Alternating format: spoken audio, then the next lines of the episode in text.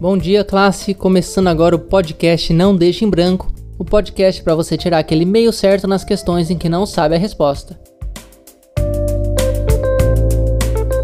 Aqui é o professor Daniel e hoje nós vamos falar de biologia, mais especificamente sobre classificação dos seres vivos. Quem está em primeiro lugar? Gatos estão no top 10? Qual a pontuação dos mosquitos? Bom, não é desse tipo de classificação que estamos falando. Isso é muito pessoal de cada um. A biologia não tem por intenção montar um ranking. A importância de classificar os seres vivos é outra. Como você sabe que um homem não é um peixe? Porque dentro da biologia isso foi estudado e os seres vivos foram separados em grupos. Os homens fazem parte do grupo dos mamíferos e os peixes são peixes. Como que foi explicado até aqui? Você diria que as mulheres são homens, mamíferos ou peixes? Exato, as mulheres não são homens. Bom, alguns pontos para se discutir em outra aula, mas para esse momento vamos dizer que não são, ok? As mulheres também não são peixes. O máximo que já se tem registro é de mulheres sendo apenas metade peixe, e mesmo assim, não são registros científicos. Portanto, as mulheres são mamíferos, tal qual os homens e as raposas. Essa divisão acontece quando a evolução acarreta em tantos animais diferentes entre si que é preciso criar algum tipo de sistema para diferenciar um peixe que voa de um pássaro que mergulha. Por que nós ficaríamos admirados com um esquilo que voa se achássemos que ele era uma ave? Como iríamos nos decepcionar com o voo ridículo das galinhas se pensássemos que eram peixes?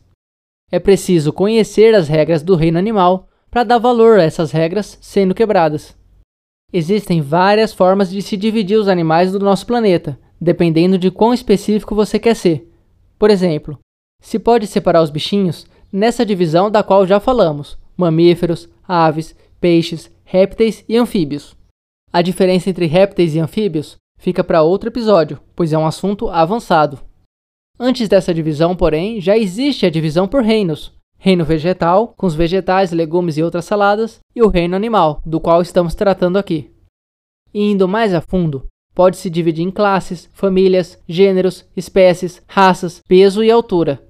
Você decide até onde quer ir na sua investigação, sempre sob o risco de descobrir que o pássaro que você criou desde pequeno não era uma coruja, era um urubu. Esse acaba sendo o erro mais comum dentro da classificação dos seres vivos, achar que qualquer divisão feita é uma espécie, Animais são uma espécie, mamíferos são uma espécie de animais, humanos são uma espécie de mamíferos, anões são uma espécie de humanos, etc. Nem toda divisão é uma espécie. Talvez tenhamos no futuro um episódio para cada divisão. Um episódio apenas para diferenciar o reino animal e o reino vegetal. Bom, esse talvez não, porque isso é óbvio, né? Um episódio só para estudarmos a diferença entre vertebrados e invertebrados. É, Bom, a diferença é a vértebra, né? Talvez esse episódio também não precise, mas enfim, com certeza ainda vamos achar muitos tópicos interessantes dentro desse assunto. Uh, quando eu pensar em um, eu volto. Tchau!